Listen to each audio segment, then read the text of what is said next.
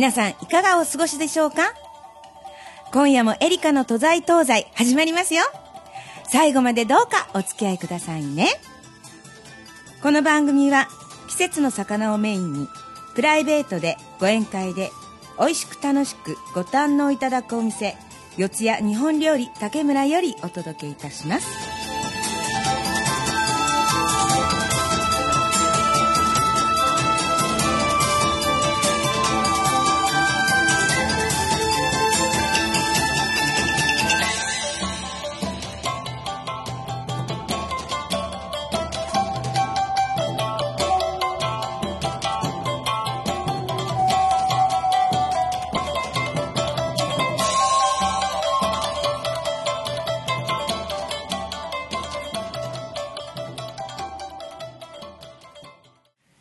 ねまゆみちゃん、はい、あのね先月ゲストで来てくださった伊藤健二さん、はい、実は今晩来てくださるんですよ。はい、なんかね日本酒が美味しかったって言って 今日もね日本酒飲みにお出かけくださるっていうのでね、はい、じゃあぜひそのままラジオ出演にっていうことでもうそろそろいらっしゃいますよ、はい、すいません。また来ちゃいましたけどもよろしいですか？はいいらっしゃいませ。本日も日本酒でぜひぜひ。よろしくお願いします。はい。お持ちします。お席ご案内いたします、こちらどうぞ。はい。こんばんは。この間ありがとうございます。立て続けにありがとうございます。ありがとうございましたそ。んなそんなに日本酒気に入りました？まあ、あのお店も、ま、あのエリカさんも含めていいやんいいなと思ってまた来ちゃいました。いやそれうちの大将見てびっくりしたでしょ。いやいやダンディーな方でねいやねみんなダンディーとか外人みたいって言うけど本当に顔がね濃くって 多分最初はびっくりされたかと思います。いやいやああなりたいなと思います日本語が喋れたんでよかったと思います。もうねそんな感じのね竹村に本当お気に入っていただきましうん、本当ありがとうございます。まあ、この前もねたくさんお話聞いてて、うん、あもうちょっと聞きたいって言ってるうちにね時間になってしまったんですけれどもね今日もじゃあちょっと日本酒をご用意しながら今日はじゃあ私の方からおすすめの日本酒いいでしょうか、はい、うちの母新潟なんですよ、えー、十日町という山の中なんですけれども新潟って本当に美味しいお酒、ね、もう数がたくさんいすぎて、うん。うん、もうね八海山もそうです。もう皆さんよくご存知だと思いますが、えー、その中でも海を渡った向こう佐渡島、はい、佐渡島にあります間野市というところがあるんですね、うんうん、でその間野のところのお酒で間野鶴っていう鶴間野鶴っていう辛口のお酒なんですけど、えー、これがね美味しいんですよ、えー、でもなんか辛口より甘口がお好きって言ってましたよね。いやあの何でも試したいですね、うん、何でも試最近はじゃあどっちでもいいって感じ。じゃあ日本酒以外でもありますよ。あとはどんなのお飲みになる？いや基本あのそのお店に伺った際はそのお店のおすすめを僕はいただきたいなと思ってますから、うん、そうですか。じゃあ今日は全部飲んで。ぜひぜひ。ということでじゃあ佐渡の間の鶴。はいお持ちしてください、はい、鶴。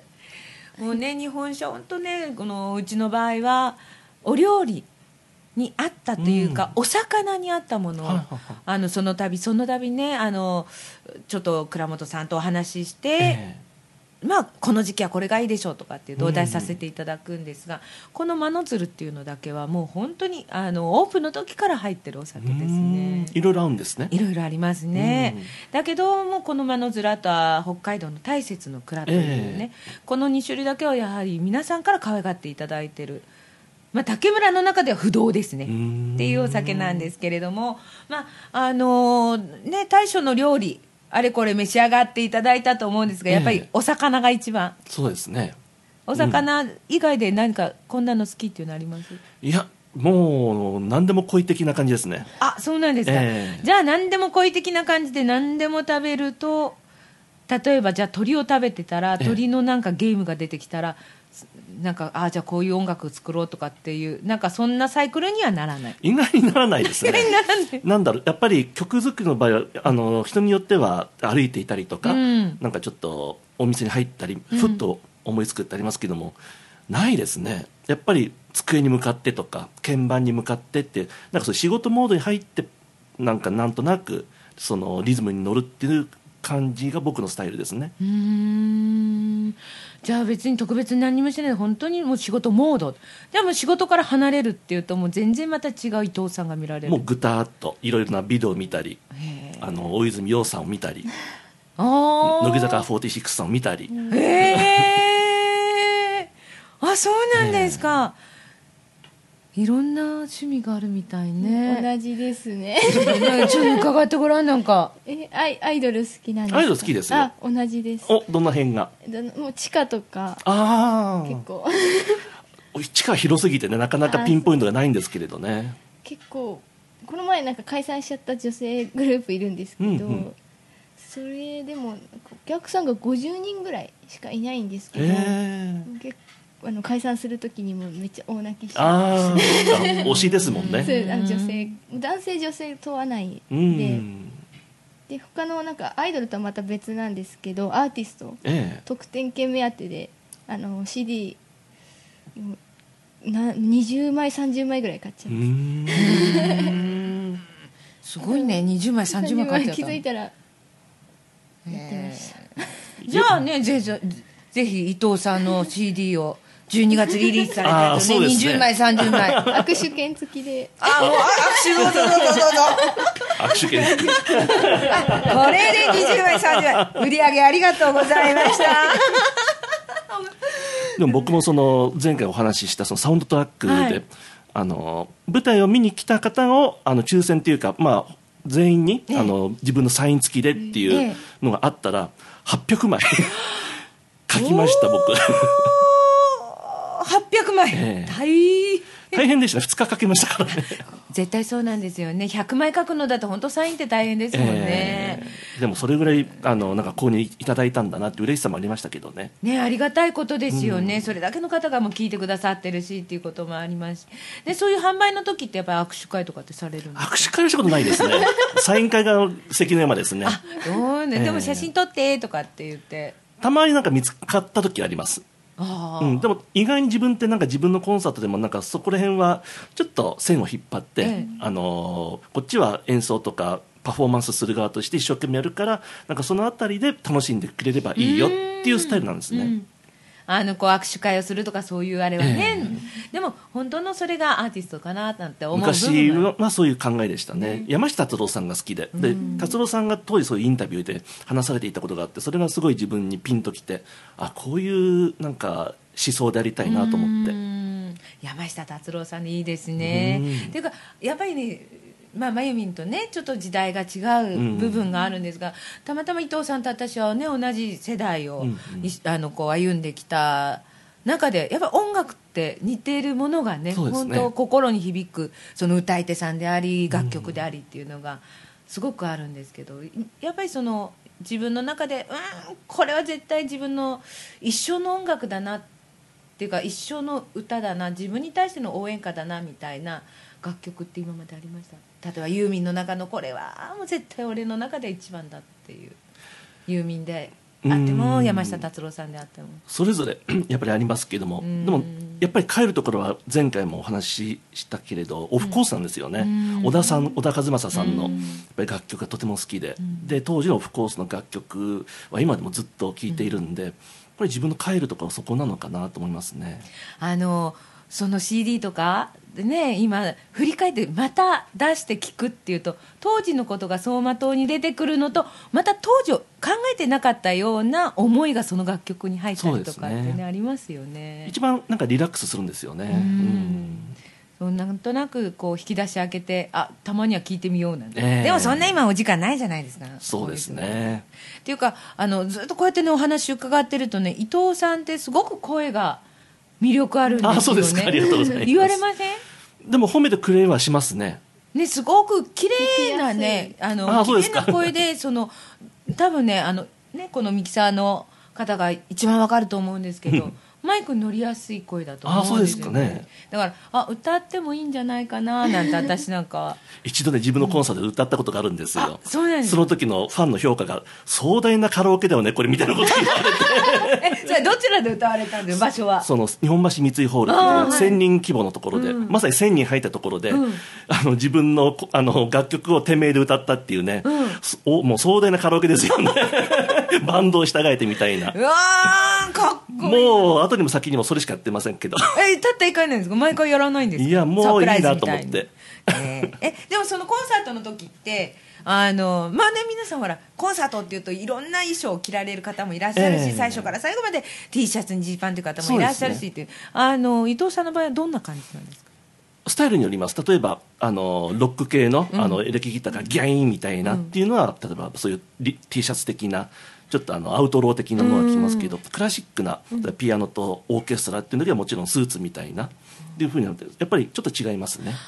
うん。だこの間ハードロックなんですって伺ったので伊藤さんがこうハードロックのね格好されるのかな髪の毛もパンクにしてとかね。あの自分の中でそうあのねこうメイクもされててなんか自分の中でねいろんななんか伊藤さんをこうちょっと想像してたんですけど。見たいっていう人もいるんですけどね。自分が、いやそういう世代じゃないからって言って。だからあとはねあのそのゲームの今これリリースされたばっかりですよとかこれはもう不動の人気のものですよとか、これは俺の自慢のあれ一曲ですよって言ったら、えまあ、その度その、ね、ゲームの中の主人公とかその音楽の、えー当てはまったキャラクターのそういう格好、紛争されるのかなとかね、ええ。いろいろなんか想像してたんですけどね。全く違いますよそうですね。ライブは違いますね。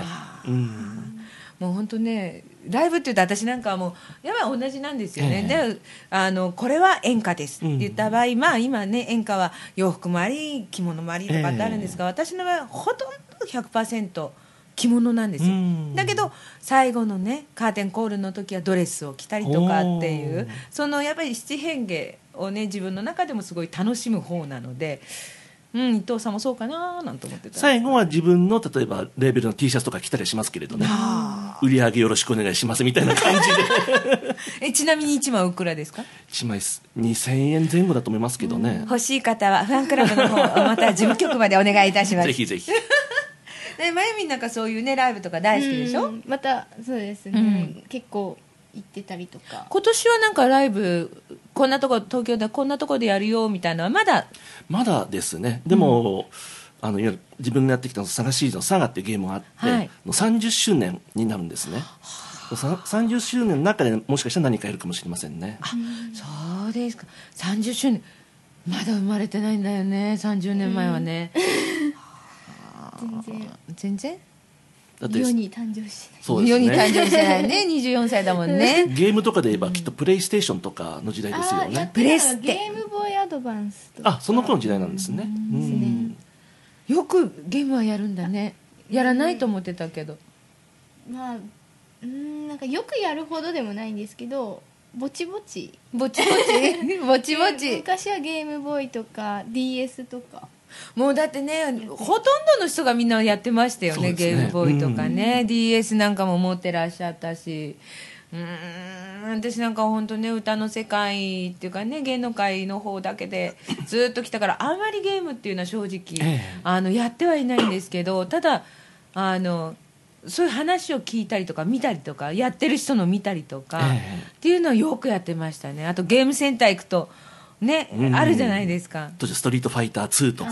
今もそうですけれどね。だからもういろんなのだ。そうね。ゲームの中で一番ハマったって言っても何って言ってもこれっていうのがないぐらい、うん、一応手当たり次第はやるんですよ、え戦闘のあれだったらもう例えばマシンガンのとかってあるじゃないですか、はい。ああいうのなんか持ってダダダダダダダダダえで今のってこう自分にガンとくる感じうんになってるので、もうそういうのが楽しくってっていう。でも当時はそうですね格闘ゲームがそういう流行って今さっき言ったスト2っていうストリートファイター2とか、あとそれバーチャファイターとかあって、でまたプロレスゲームとかも流行っていたんですよね。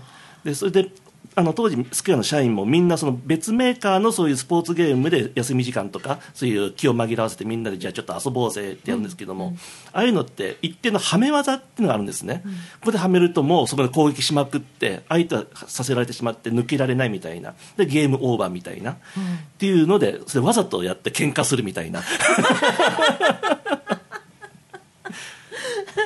なかなかそういうのは人間模様が見れて面白かったですけれどね。へえ、ゲームの中で人間模様みたいなね。で、リアルタイムで、お前なんてことするんだみたいな感じで。本当にあれってあるんですかね、こう、ゲームやりながら、なんでお前何すんだよみたいなありますね。それはもう禁禁止技だぞみたいな感じなんだけども、うん、やっぱりわざとそれ怒らせてみたいなっていう。そういう経験はある？あないか。うん戦う系はあんまりやらないの？やってないですね。うん。よくやってたのは、うん、パズドラ？いや パズドラもそうですけど。うん、よくやってたのは？いやいやまた別のに。あ別のでね。ですけど、うん、でも本当今世の中こうゲームねやられる方多いまあましてあの iPhone とかねスマホが皆さん持ってらっしゃる。電車乗ると皆さんね、やってらっしゃる。そういうふうなのにもやっぱり音楽は提供されてる。そうですね。あの申請の打ち込みもありますし、うん、で予算があればそのプロジェクトに、うん、あればオーケストラでそれこそ海外レコーディングっていうのもありますし。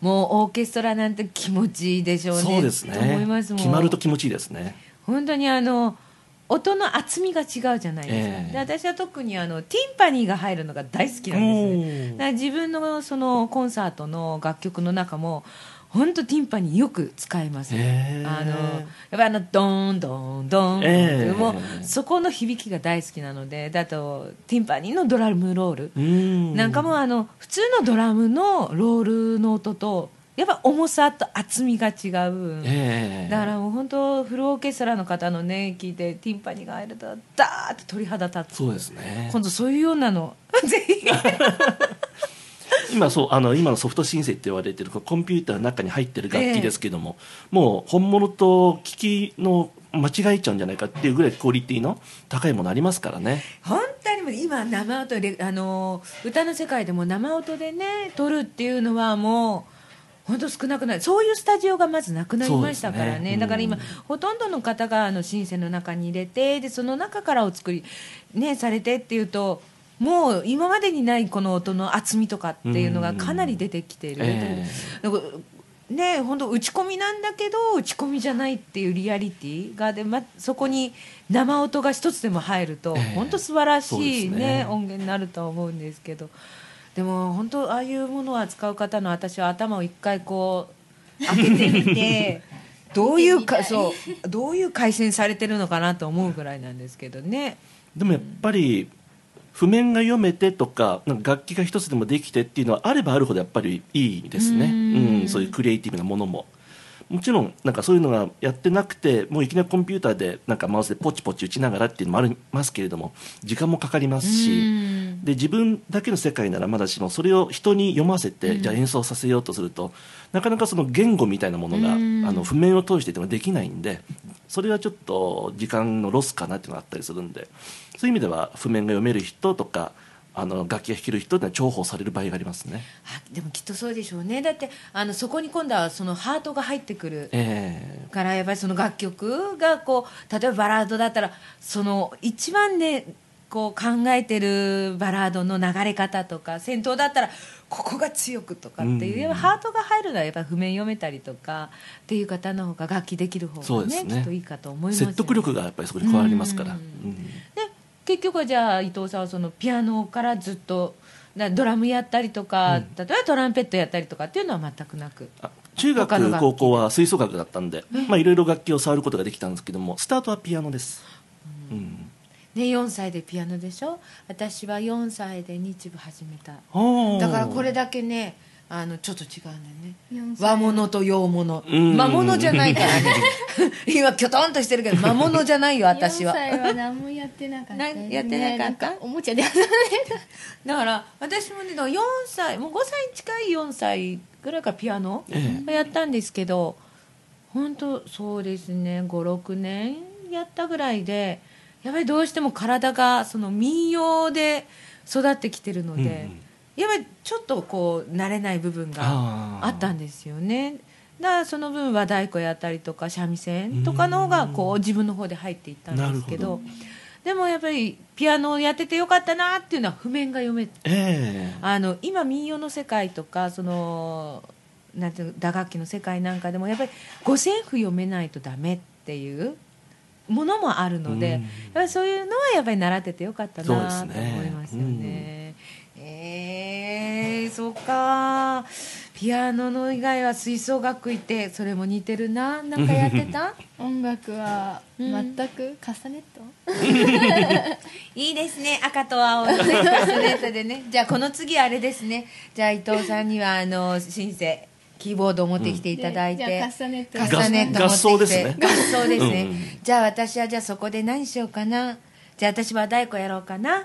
和太鼓を持ってくるんですねここに。ああのね和太鼓ね実は竹村にね民謡の和太鼓なんですけど、うん。2台置いてあるんです。よく言う締めあのお祭りの時とかに締め太鼓と平太鼓っていうの、それ持ってきてるんそうなんですね。何かあるとそれを出してネタの一つじゃないんですけど、うん。ちょこっとやらせていただいたりえ今日やります？僕は何をすればいいんですか？えどうぞ太鼓を。いや教わりながら。大丈夫です。私腹太鼓がありますから。そっち叩きたいですね。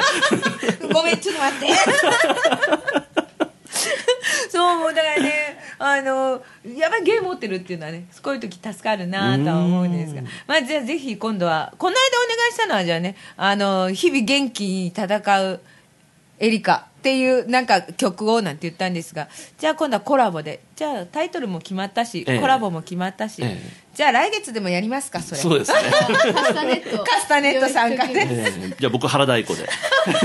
よく言いました。じゃあもっと大きくなっていただきましょう。そうね。大将、ご飯お願いしますね。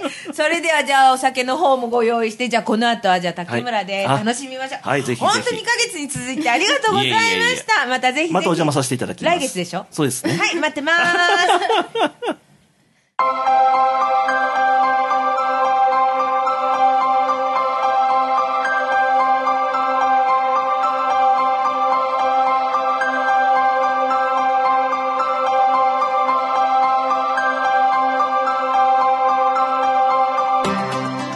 さて、エリカのおすすめのコーナーです。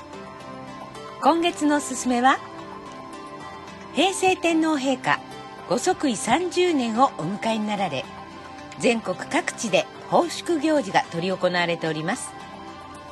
東京原宿表参道でも、今月2月11日祝日、建国記念の日に、表参道から明治神宮へとおみこしマーチングバンドなどの華やかにそして盛大な奉祝パレードが行われましたそして来月は3月17日日曜日。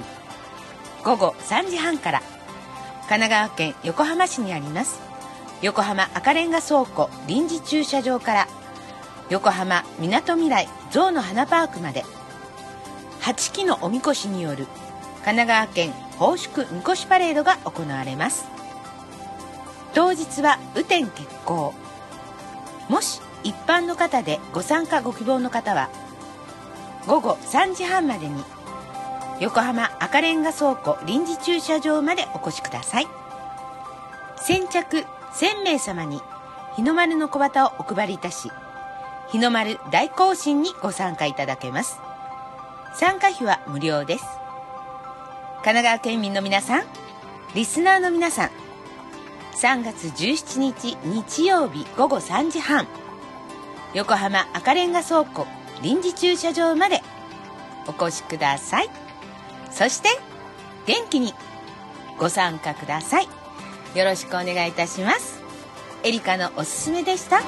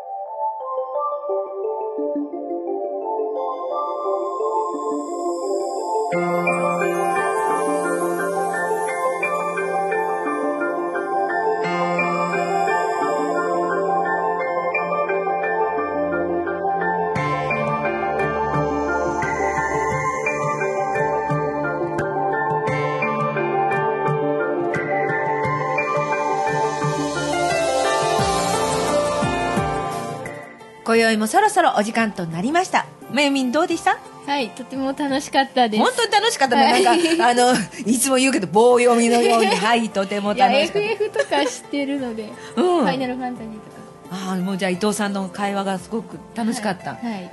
ね、もうすいません伊藤さん本当忙しい中ありがとうございます。こちらも楽しかったです。そしてあの天然のまゆみんとお付き合いしてくださいまして本当にありがいとうございます。やいや勉強になります。いやもうね本当にねとっても可愛い子なんですけどね、もう平成生まれてこういう感じかなっていうふうに私もそういう面ではね勉強させていただいても、ありがとうございます、本当伊藤さんありがとうございます。お忙しいあのこれでまたゲームとか、うん。はいね、あのニコニコ動画っていうのもねなんかあのあるっていうお話をなんかががったので。そうですね。たまにそういうゲームのイベントでそのニコ生って言われるその生放送に出ることありますね、私そういうのすごく疎いのであのこれ終わりましたらまたゆっくり教えてください。ぜひぜひ。ありがとうございました、えー今日はですね本当に2ヶ月にわたって伊藤さんにゲストとしてお越しいただきました。またお待ちいたしております。ありがとうございます。えーこの番組では皆様よりお便りまたはメールをお待ちいたしております。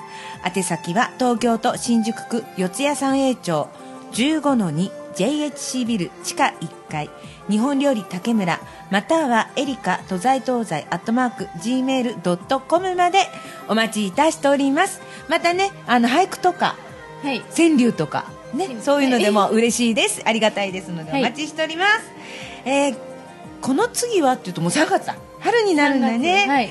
次回は3月22日。またこの時間に皆さんお会いしましょう。春が待ち遠しい。って今ウキウキしてるパーソナリティのエリカでした。この番組は季節の魚をメインにプライベートでご宴会で美味しく楽しくご堪能いただくお店四谷日本料理竹村よりお届けいたしました。大将の天然わかめ料理美味しいよ。うんまたぜひ伺います。本当に来てね